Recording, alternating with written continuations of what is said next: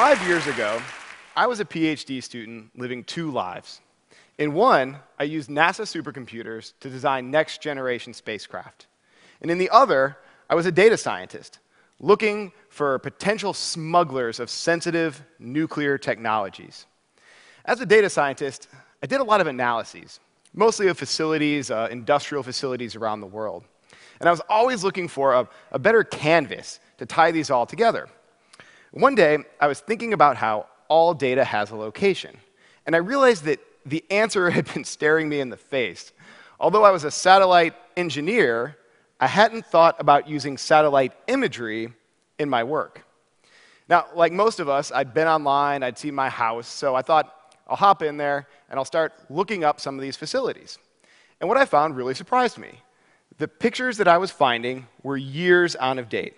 And because of that, they had relatively little relevance to the work that I was doing today. But I was intrigued. I mean, satellite imagery is pretty amazing stuff. There are millions and millions of sensors surrounding us today, but there's still so much we don't know on a daily basis. How much oil is stored in all of China? How much corn is being produced? How many ships are in all of our world's ports?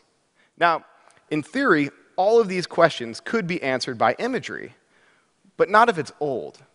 And if this data was so valuable, then how come I couldn't get my hands on more recent pictures? So the story begins over 50 years ago with the launch of the first generation of US government photo reconnaissance satellites. And today, there's a handful of the great great grandchildren of these early Cold War machines, which are now operated by private companies, and from which the vast majority of satellite imagery that you and I see on a daily basis comes. During this period, launching things into space, just the rocket to get the satellite up there, has cost hundreds of millions of dollars each. And that's created tremendous pressure to launch things infrequently and to make sure that when you do, you cram as much functionality in there as possible. All of this has only made satellites bigger and bigger and bigger and more expensive. Now, nearly a billion, with a B, dollars per copy. Because they're so expensive, there aren't very many of them. Because there aren't very many of them, the pictures that we see on a daily basis tend to be old. I think a lot of people actually understand this anecdotally.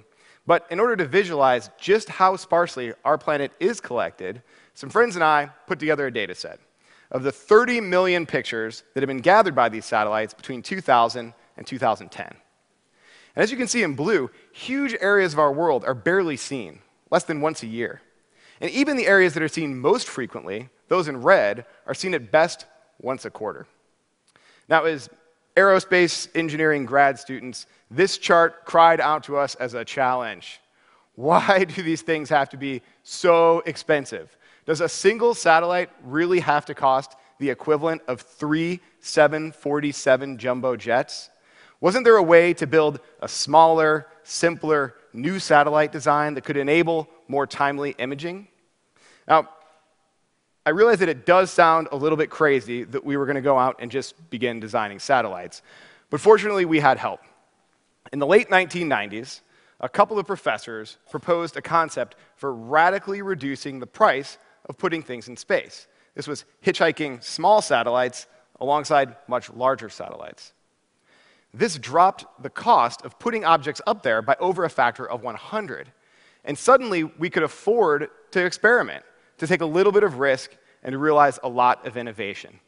And a new generation of engineers and scientists, mostly out of universities, began launching these very small, breadbox sized satellites called CubeSats.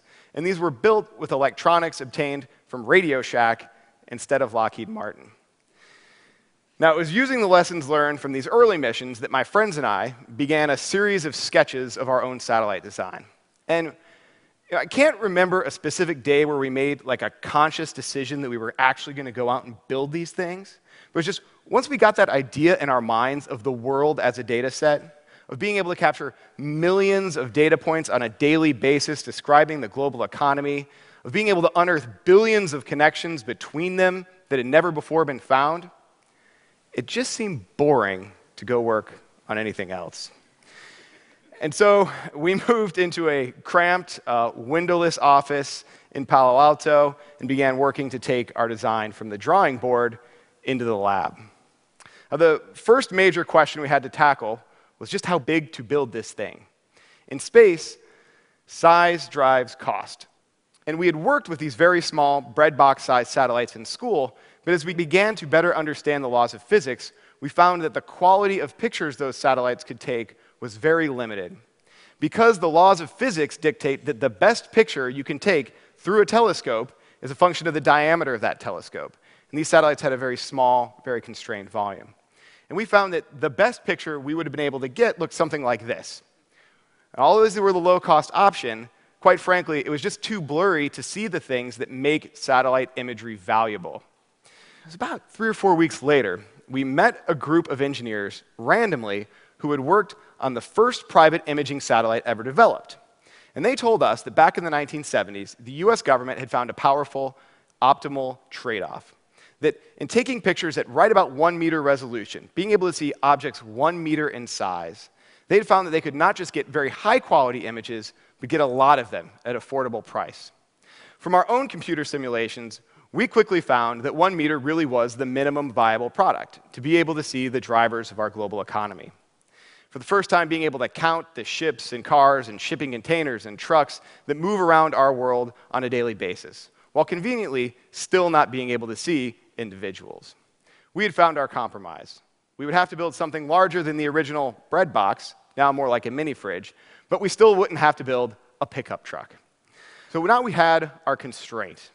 The laws of physics dictated the absolute minimum size telescope that we could build.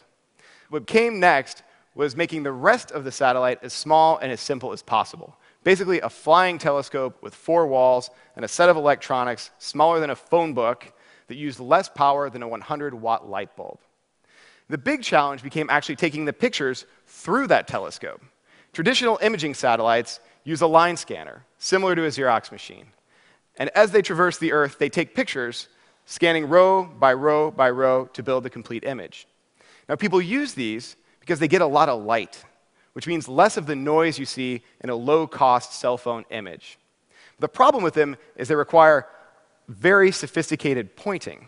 You have to stay focused on a 50 centimeter target from over 600 miles away while moving more than 7 kilometers a second, which requires an awesome degree of complexity. So instead, we turned to a new generation of video sensors, originally created for use in night vision goggles. Instead of taking a single high quality image, we could take a video stream of individually noisier frames, but then we could recombine all of those frames together into very high quality images using sophisticated pixel processing techniques here on the ground at a cost of 1 100th a traditional system.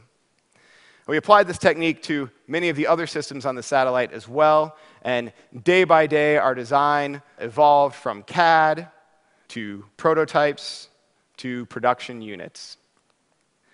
A few short weeks ago, we packed up SkySat 1, put our signatures on it, and waved goodbye for the last time on Earth. Today, it's sitting in its final launch configuration, ready to blast off in a few short weeks. And soon, we'll turn our attention to launching a constellation of 24 or more of these satellites and beginning to build the scalable analytics that will allow us to unearth the insights in the petabytes of data we will collect. So, why do all of this? Why, why build these satellites?